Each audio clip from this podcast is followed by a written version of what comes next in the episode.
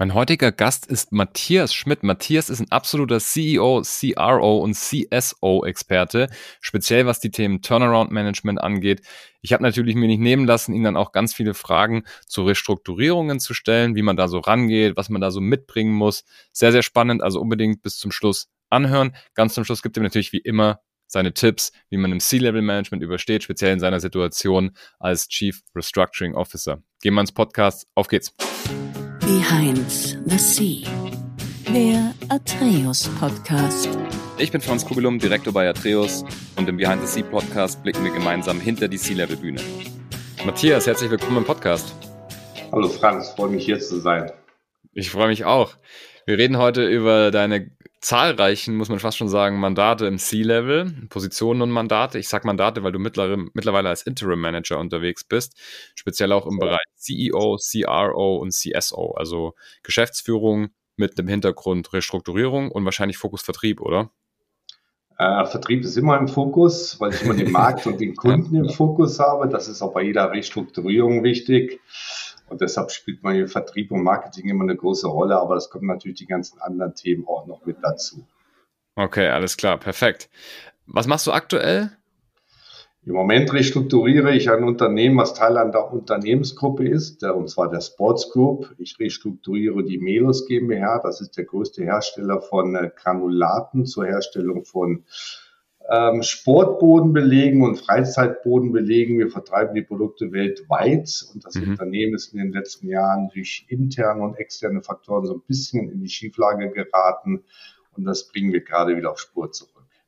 Sehr gut. Das heißt so Tatanbahn und Hallenböden, Sportstudioböden, alles was so da in dem Bereich ist, oder? Tatanbahn, 400 Meter Bahn, Spielplätze, die mit mhm. solchen Produkten hergestellt werden. Und das machen wir sehr erfolgreich. Das ist ein Unternehmen, was seit 50 Jahren am Markt ist, sehr große Produktionskapazitäten. Und inzwischen sind wir nach sechs Monaten auch wieder ganz gut auf der Erfolgsspur zurück, was mich natürlich sehr freut. Sehr gut. Herzlichen Glückwunsch auf jeden Fall schon mal. Cool. Ja, wollen wir mal gucken, wie du da hingekommen bist. Also wie, wie wird man Interim Manager? Wie wird man C-Level Manager? Schauen wir uns das mal an. Wo bist du aufgewachsen? Ja, es ist so, ich habe einen sehr bewegten Lebenslauf, auch was die Wohnsitze angeht. Ich bin aufgewachsen ähm, in Bayern und ich bin aufgewachsen in London. Da habe ich fast fünf Jahre meiner Jugend verbracht. Äh, war da auch auf der Schule, war also von Anfang an so auch sehr geprägt durch Mobilität in Anführungszeichen. Mhm. Habe dann am Bodensee studiert, äh, BWL damals, äh, mit dem Schwerpunkt Marketing und Finanz- und Kostenrechnung Verstehe. Und habe dann meinen ersten Job äh, in Nordrhein-Westfalen nach dem Studium wahrgenommen. Und das war in der Tat im Vertrieb. Ich habe Vertrieb von der Pike auf gelernt und habe äh, zweieinhalb Jahre lang Elektrokleingeräte aus dem Pilotenkoffer verkauft. Okay, nicht schlecht. Also unterwegs gewesen mit den Geräten und Genau. Dinger verkauft. Okay. Den Fachhandel abgeklappert. Mediamarkt wurde damals gerade gegründet. Das waren so auch die ersten Kunden. Saturn kam, kam gerade auch in den Start. Und äh, ja, ich habe damals ein großes Gebiet gehabt und habe innerhalb dieses Gebiets Großhandel, Fachhandel und dann eben auch diese neuen Elektromärkte als Kunden bedient. Das war spannend. Sehr gut. Und da ist immer noch der Vertriebsfaktor jetzt auch hängen geblieben, oder? Der Vertriebsfaktor ist von da aus immer hängen geblieben, weil ich äh, heute merke oder in den letzten 30 Jahren oder mehr sind es inzwischen gemerkt habe, dass Vertrieb immer wichtig ist. Denn letztendlich die Unternehmen, die keinen Fokus auf den Markt beziehungsweise den Kundenbedürfnissen haben, die werden über kurz oder lang aus meiner Erfahrung Probleme haben.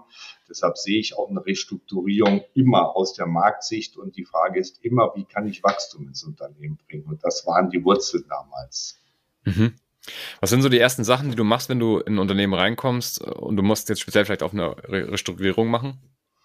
Ja, die ersten zwei, drei Wochen verbringt man damit, äh, ganz viele Fragen zu stellen und eigentlich nur zuzuhören, Menschen kennenzulernen, einfach aufzunehmen, wo steht das, wie sind die verschiedenen Perspektiven der handelnden Personen, das ist ganz wichtig. Ähm, und mehr macht man eigentlich in den ersten zwei, drei Wochen nicht. Daraus ergibt sich sehr schnell ein Bild.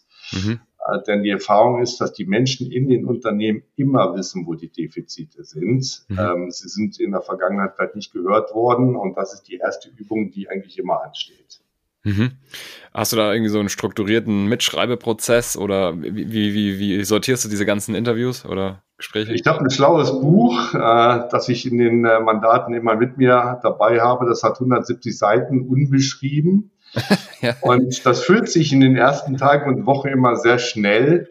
Und das ist immer mein, mein Hirn sozusagen. Ich bin also, was das angeht, immer noch relativ analog unterwegs. Ich schreibe dann gerne, weil das dann auch so ein Bild ergibt. Mhm.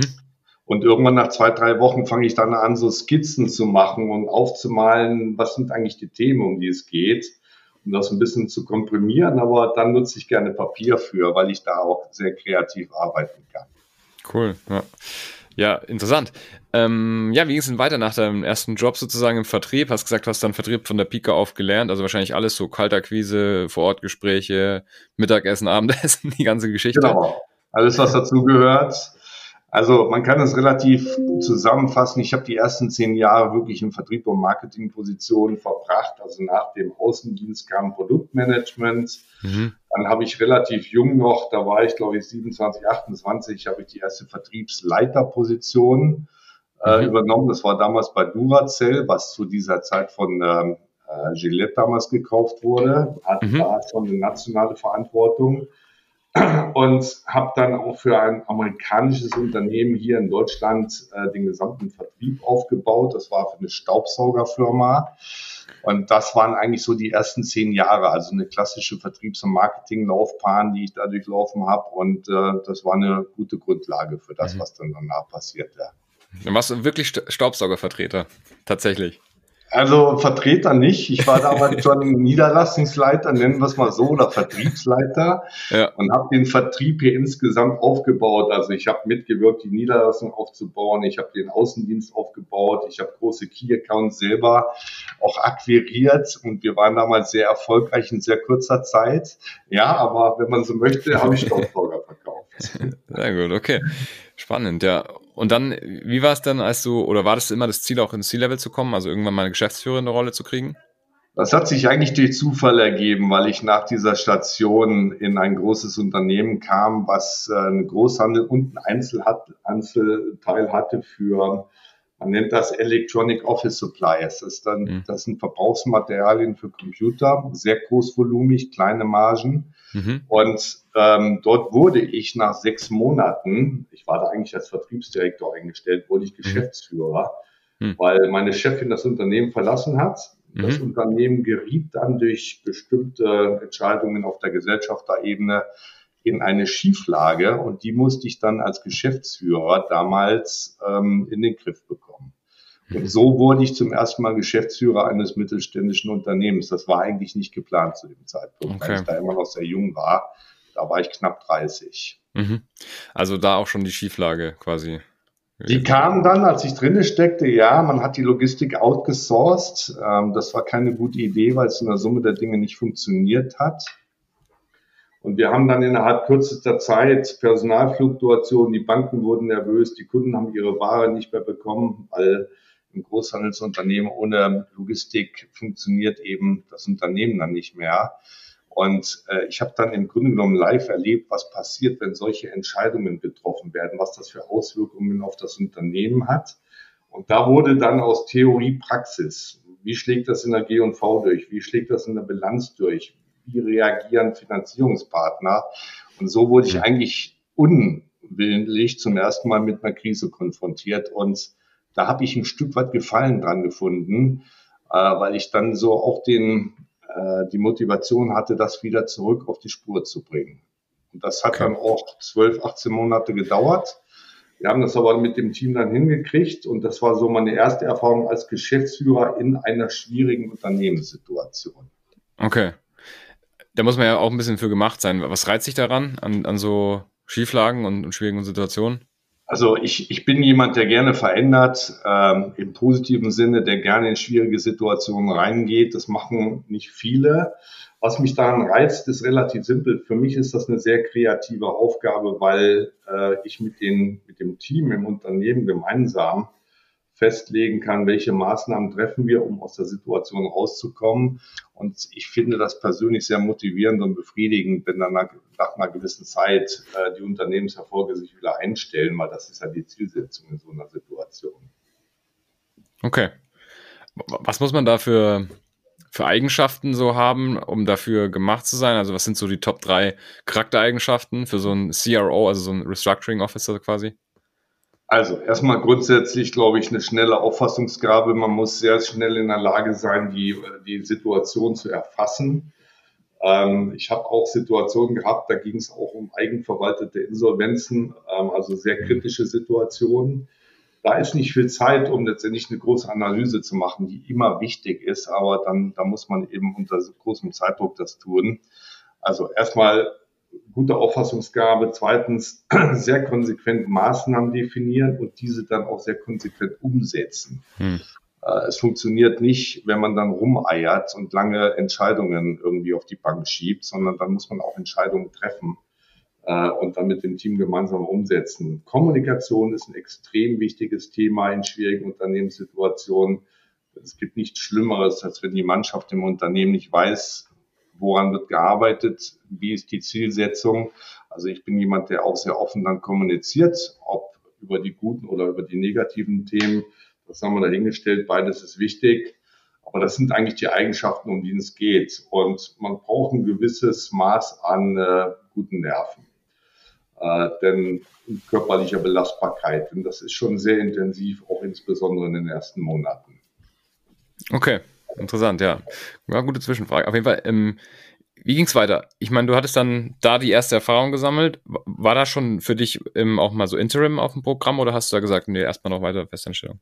Damals war für mich Interim nicht auf dem Programm, aber wenn ich jetzt so die letzten Jahre oder auch Jahrzehnte inzwischen zurückblicke, ist es gar nicht mehr relevant, weil ob ich das auf interimistischer Basis mache oder als angestellter Geschäftsführer, sagen wir mal dahingestellt. Also ich suche quasi immer gewisse Unternehmenssituationen. Wie ging es weiter? Ich habe dann mit 35 war ich zum ersten Mal Geschäftsführerposten übernommen. Da ging es um eine große Konzerntochter hier in Deutschland, äh, einer der weltweit führenden Hersteller von Optikprodukten, Brillengläser mhm. auf gut Deutsch. Mhm. Und dort habe ich eigentlich auch wieder mit der Mannschaft gemeinsam das Unternehmen auf der Vertriebsseite und auch auf der Operations-Seite neu ausgerichtet.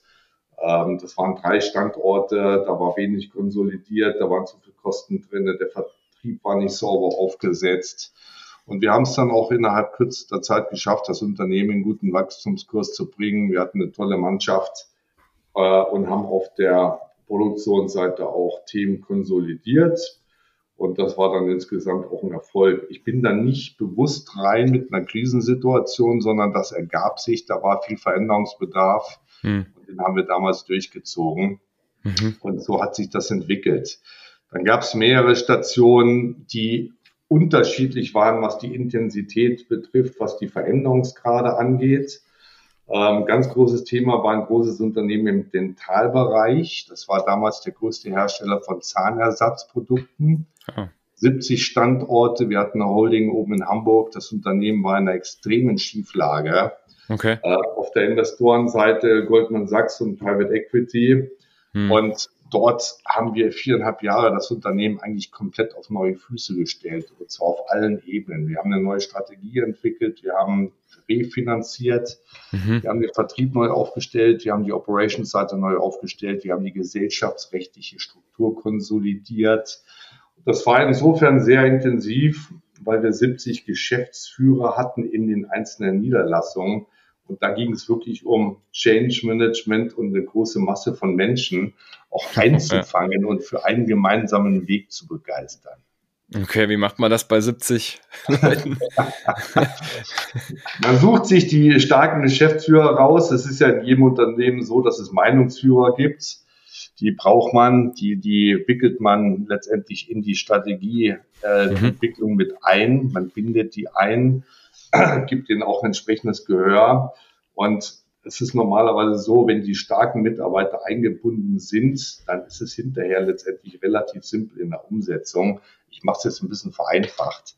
Aber es geht eigentlich immer darum, die Menschen auch mitzunehmen. Es geht nie gegen die Mannschaft, sondern immer nur mit der Mannschaft. Das ist ein ganz wichtiger Faktor, egal wie schwierig die Situation ist. Wenn ich die Menschen nicht mitnehme, werde ich keine Veränderung herbeiführen können. Das stimmt. Das ist ein sehr guter Punkt. Jetzt hatte ich vorher gefragt, was man so Charaktereigenschaften mitbringen muss. Was ist so fachlich für eine Restrukturierung? Ist das viel Finanzen, also Controlling und, und Rechnungswesen, soll ich sagen, oder was muss man da mitbringen? Ja, es ist immer grundsätzlich gut, wenn man seine Stärken und Schwächen kennt. Äh, die kenne ich inzwischen ganz gut und man geht ja. ja mit zunehmendem Alter auch offen damit um. Also ich brauche auf der Finanzseite immer jemanden, CFO, der sehr detailliert auch mit den kleinen Zahlen irgendwie arbeiten kann. Ich bin mehr so derjenige, der den Blick fürs Große hat und nicht fürs Kleine. Verstehe. Da brauche ich immer jemand an meiner Seite, der den Blick für die Details dann hat. Sprich, wenn ich einen guten Finanzer an der Seite habe, dann kann ich auch nachts gut schlafen, auch in einer schwierigen Situation. Ähm, und ich bin dann eher derjenige, der das große Bild vorgibt. Die Frage ist, welche Maßnahmen, worauf fokussieren wir, welche Themen müssen wir schnell umsetzen, in welcher Geschwindigkeit und dann auch die Kommunikation im Unternehmen übernimmt. So ist normalerweise bei mir die Rollenverteilung. Deshalb für mich ist es mal wichtig, dass die richtige Mannschaft auch an Bord zu haben. Mhm. Okay. Verstanden. Also es ist immer ein Führungsthema. Ich bin ja niemand, der fachlich irgendwo sehr stark ausgeprägt sein muss. Wenn man sich meinen Werdegang anschaut, ich habe in ganz vielen Branchen gearbeitet. Es gab nur eine Branche, wo ich geblieben bin für zwei Stationen. Das war die Optik. Ansonsten habe ich von Medizintechnik, optische Industrie, Elektronik, jetzt chemische Industrie immer die Branchen gewechselt. Und ich finde es eigentlich immer sehr erfrischend, weil man in jedem Unternehmen Mehrwert reinbringen kann, weil man einfach den Blick über den Tellerrand hat. Mhm. Cool. Ja, irgendwann kam der Punkt, wo du gesagt hast, das mache ich jetzt interimistisch, oder?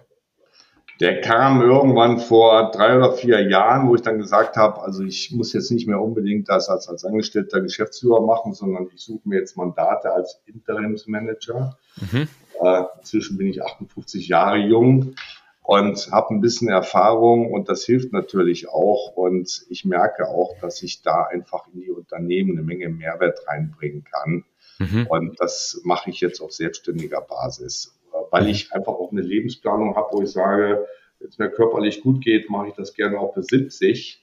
Aber ich kann mich dann selber organisieren, ich kann selber meine Zeit ein Stück weit einteilen und ich kann mir auch aussuchen letztendlich, wo ich meine Energie reinstecken möchte. Und ich glaube, das ist eine ganz interessante Geschichte, äh, wenn man so einen Werdegang hat. Und ich glaube, man kann für die Wirtschaft auch eine ganze Menge Mehrwert da noch bieten als Person. Mhm.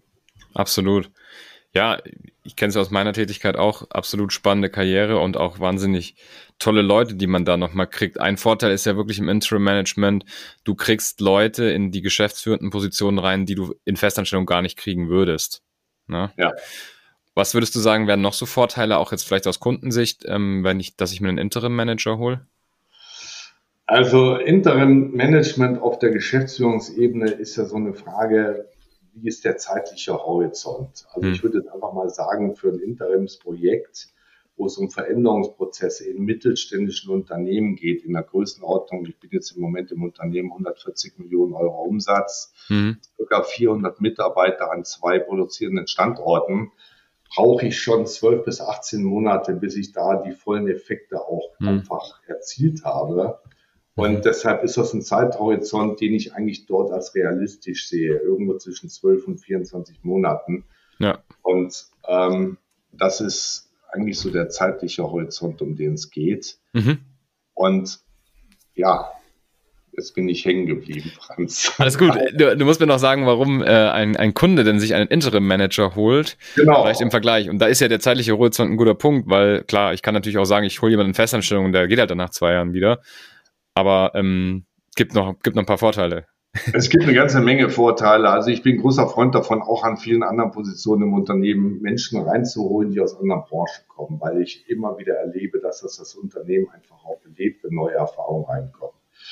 Ich weiß, dass das in Deutschland nicht besonders positiv ausgeprägt ist. Man sucht immer denjenigen, der am besten schon seit 30 Jahren in der Branche ist. Ich mhm. sehe eigentlich das Gegenteil als großen Vorteil für Unternehmen.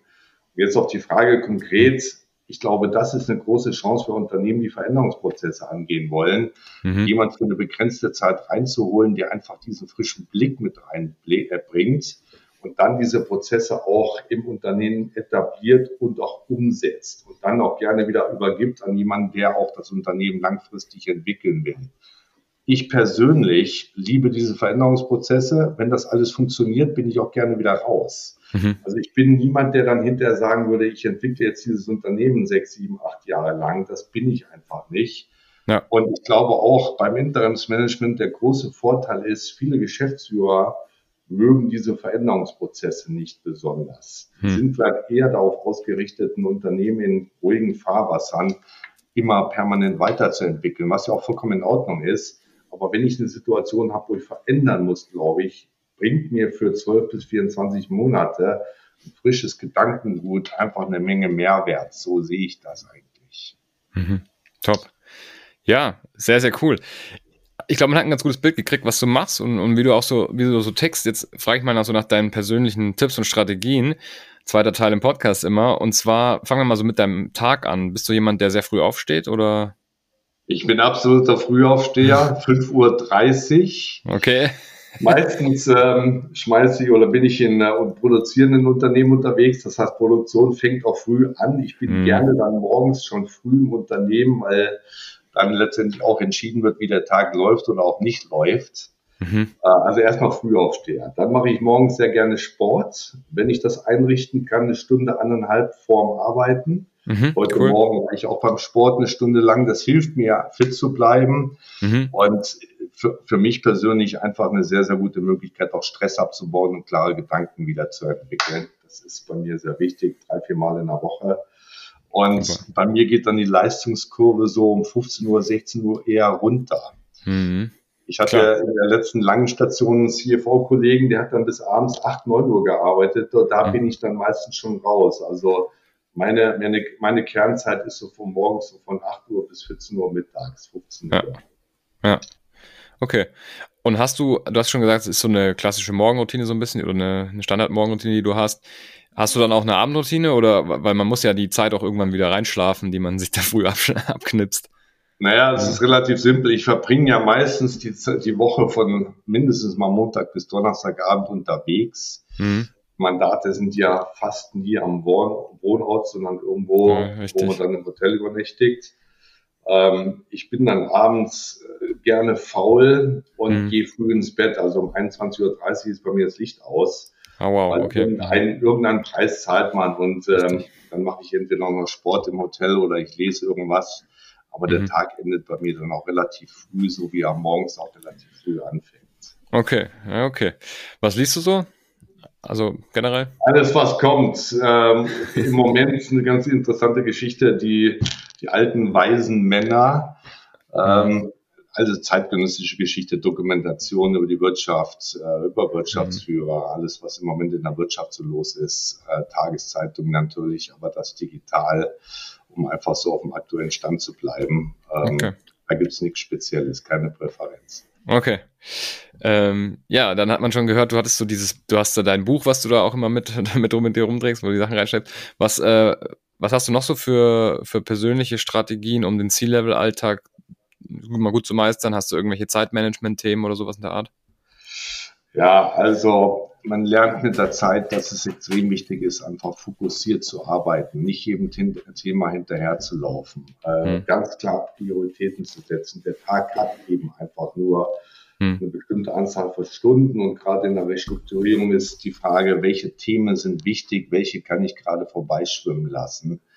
Äh, Fokus ist ein ganz wichtiges Thema. Prioritäten setzen ist ein wichtiges Thema. Ich habe persönlich in meiner Laufbahn gelernt, ähm, bestimmte Dinge brauchen eine gewisse Zeit. Also ich kann bestimmte Dinge nicht beschleunigen, einfach nur, weil ich das will. Ähm, das ist ein ganz wichtiges Thema, was man immer wieder lernt, was man auch erstmal lernen muss. Ich musste es auch erstmal lernen. Vor 10, 15 Jahren habe ich auch teilweise Annahmen getroffen, die einfach zu ambitioniert waren. Hm. Wo man dann einfach sagen muss hinterher, das hätte ein bisschen mehr Zeit äh, lassen müssen, dann wäre es besser gegangen. Hm. Das, das sind heute Sachen, wo man einfach oder wo ich einfach aus der Erfahrung heraus sage, das funktioniert ein bisschen langsamer einfach auch besser. Ähm, das sind so Themen, ja, die sicherlich in vielen Lehrbüchern stehen, aber die so die Erfahrung im Laufe der Jahre dann mit sich. Okay, interessant. Hast du irgendwelche so Mindset oder so fast schon spirituelle Themen, sowas wie, weiß ich nicht, Meditieren, autogenes Training, ist jetzt nicht spirituell, aber weißt du, was ich meine? Nee, gar nicht. Also ich habe in meinem Leben so mit Mitte 30 äh, eine sehr grenzwertige Erfahrung gemacht, was meine Gesundheit betrifft. Okay. spreche da normalerweise nicht so offen drüber. Also ich hatte mit 35 Krebs in einem sehr wow. fortgeschrittenen Stadion. Ah. Ähm, und ich habe während dieser ganzen Therapiezeit eigentlich damals auch gearbeitet, wow. weil mir das eigentlich okay. geholfen hat, mich von dem abzulenken. Und diese Erfahrung, die natürlich sehr grenzwertig war, also damals war nicht klar, ob ich mit 36 noch lebe, hm. das hat natürlich so gewisse Spuren hinterlassen, wo hm. man dann auch sich überlegt, okay, muss irgendwas ändern? Das habe ich nicht. Also ich habe weitergearbeitet, weil es mir auch sehr viel Spaß macht zu arbeiten. Mhm. Ähm, aber man, man mit, der, mit den Jahren ähm, nimmt man bestimmte Dinge nicht mehr so ernst. Also man man setzt mhm. da andere Prioritäten, weil man auch weiß, dass es einfach im Leben Themen gibt, die vielleicht schwerwiegender sind als jetzt irgendein vordergründiges Problem in der Firma, was man mhm. immer lösen kann. Ja, das ist interessant. Ich hatte auch den, den, den äh, Rob Kronecker bei mir im Podcast, der hat Hafer voll gegründet, diesen Riegel. Der hatte auch sehr, sehr jung auch eine Krebsdiagnose und der hat da auch dadurch diesen Drive entwickelt, auch die Firma gegründet und Leben komplett umgestellt, also Ernährung und so. Das ist natürlich dann ein innerer ne, Drang, den man dann plötzlich entwickelt. Schade, dass es eigentlich immer erst durch so ein hartes Event kommt. Ja, also viele Menschen oder viele andere Menschen, glaube ich, ändern ihr Leben hinterher komplett. Also bei mir war es so, mhm. weil ich vorher gerne gearbeitet habe, dass ich das eigentlich noch intensiver ja. gemacht habe.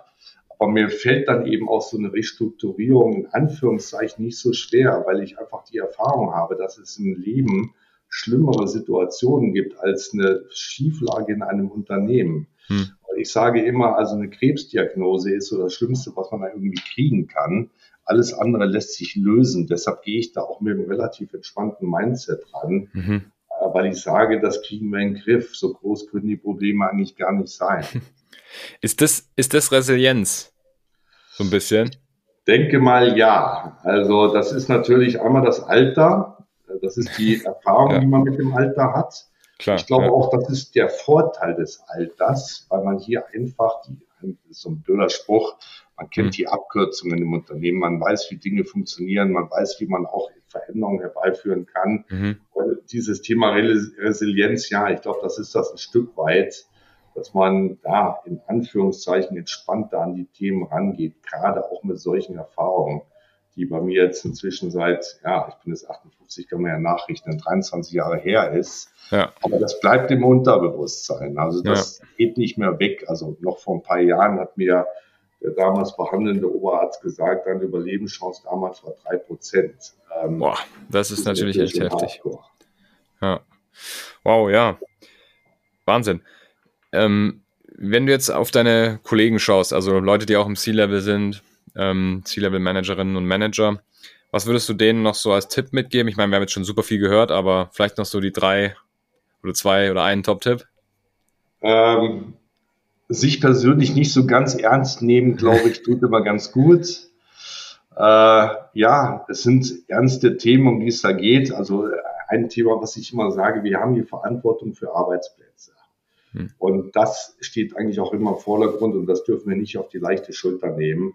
Mhm. Bei angestellten Geschäftsführern wird ja auch gerne mal nachgesagt, dass die da nicht richtig letztendlich verantwortungsvoll mit umgehen. Das würde ich jetzt mal von mir weisen. Mhm. Das ist für mich immer sehr wichtig. Wir haben eine Verantwortung den Menschen auch gegenüber im Unternehmen und das sollte man nicht auf die leichte Schulter nehmen. Ähm, und ein anderer Tipp, den ich immer gebe, ist, nehmt euch nicht so wichtig und ja, spricht die Sprache der Menschen. Also ich hatte in den letzten Wochen viel mit Unternehmensberatern auch zu tun, hm. weil ich auch mit an dem Gesamtkonzept arbeite, wie die Unternehmensgruppe sich weiterentwickelt. Ich bin jemand, der auch gerne Deutsch spricht, wenig Anglizismen. Hm. Und ich merke auch in vielen Unternehmen, also wenn es zu überdreht wird, was Anglizismen ja. angeht, dieser Unternehmenssprech oder, oder Unternehmensberatersprech, hm. da, da machen viele Menschen einfach zu. Und ich sage immer, äh, bleibt einfach auch ein Stück weit auf dem Boden. Ja. Der Sache meistens auch ganz gut. Super. Cool. Es ist Mittelstand. Ja, ja, klar, na logisch, ja. Wahnsinn. Sehr coole Tipps. Du, ich stelle immer noch drei Fragen zum Schluss. Ist noch, ist noch relativ neu, der Teil. Und zwar, was wolltest du immer werden, als du Kind warst? ja, ich hatte keine konkreten Pläne und das ist auch die Frage, wie bin ich überhaupt hier reingekommen? Also ich glaube, jeder Mensch wird ein Stück weit geprägt durch sein Elternhaus. Ich ja. wusste nach dem Abitur gar nicht, was ich überhaupt machen soll. Da hat mich mein Vater einfach im BWL-Studium gesteckt. Und von da aus hat sich die Sache entwickelt. Ja, ich glaube nicht, dass jeder mit 17, 18 soweit ist, nee. dass er schon konkret weiß, okay, in fünf Jahren bin ich was auch immer. Mhm. Also so war das bei mir. Mhm. Äh, Aber als Kind jetzt nicht irgendwie sowas, weiß ich nicht, Astronaut, Feuerwehrmann, sowas. Nein, keine, weder keine Berufswünsche gehabt. Feuerwehrmann noch sonst irgendwas. Das hat sich später bei mir erst ergeben. Es war einfach so. Okay, alles klar. Was darf auf keiner guten Party fehlen? Ein guter Martini-Cocktail. Sehr gut, okay. Gut, das. Ich schreibe mir das auf, wenn ich dann mal alle einlade auf eine Party, damit ich das weiß. Martini-Cocktails sind immer wichtig, ja. Okay, sehr gut. Wunderbar. Wie kann man dich erreichen, wenn man mit dir in Austausch gehen möchte? Äh, gerne Mobiltelefon, gerne per Mail. Die Daten habt ihr, könnt ihr gerne ja. mit einsetzen. Okay, alles klar. Top. Ja, wer sich nicht traut, der kann, wie gesagt, bei uns anfragen. Ich link auch mal dein LinkedIn-Profil mit unten hier in, den, in, den, in die Show Notes rein, dann können die Leute ja, auch ja. mit dir in Austausch treten. Matthias, vielen lieben Dank, dass du da warst und dass du so offen alles mit uns geteilt hast. Ich habe sehr viel gelernt, hat super viel Spaß gemacht. Ja, Franz, vielen Dank, hat mir auch Spaß gemacht. Super, dann bis bald. Mach's gut, ciao, ciao. Du auch, ciao. Ja, wer jetzt noch zuhört, auf jeden Fall eine Bewertung für den Podcast da lassen, beziehungsweise auch einen Kommentar, wenn es möglich ist. Wer solche Episoden hier mit dem Matthias regelmäßig im Feed haben möchte, der abonniert am besten den Kanal, also drückt das Plus bei Apple oder eben das Abo bei Spotify, egal wo ihr hört, und dann kriegt ihr jede Woche neue C-Level Manager und Managerinnen, neue Gründer, neue Gründerinnen in euren Feed und könnt ihr euch anhören. Der Podcast wird von Atreus präsentiert, also alles rund um Interim Management und Executive Search. Schreibt mir eine Nachricht, gebt mit mir einen Austausch oder schreibt einfach über die Atreus Website eine Kontaktanfrage. Matthias, mach's gut. Ciao. Ciao.